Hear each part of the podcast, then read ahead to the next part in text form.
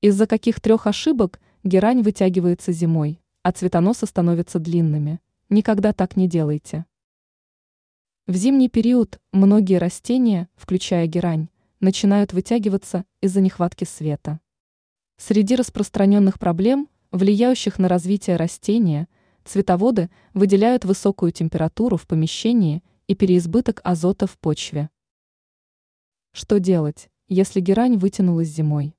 Чтобы ваше растение чувствовало себя комфортно в зимний период, исправьте три недочета в уходе и забудьте о проблеме навсегда. Как уже говорилось, герань начинает вытягиваться из-за дефицита солнечного света, рассказала ученый-агроном Анастасия Коврижных.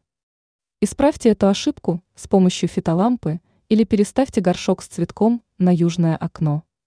Второй причиной, которая приводит к вытягиванию – является сухой и теплый воздух в помещении.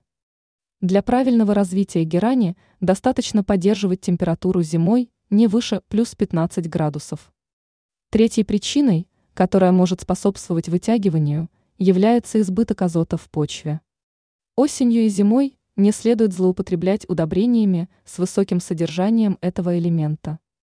Ранее мы писали, как сохранить герань до весны.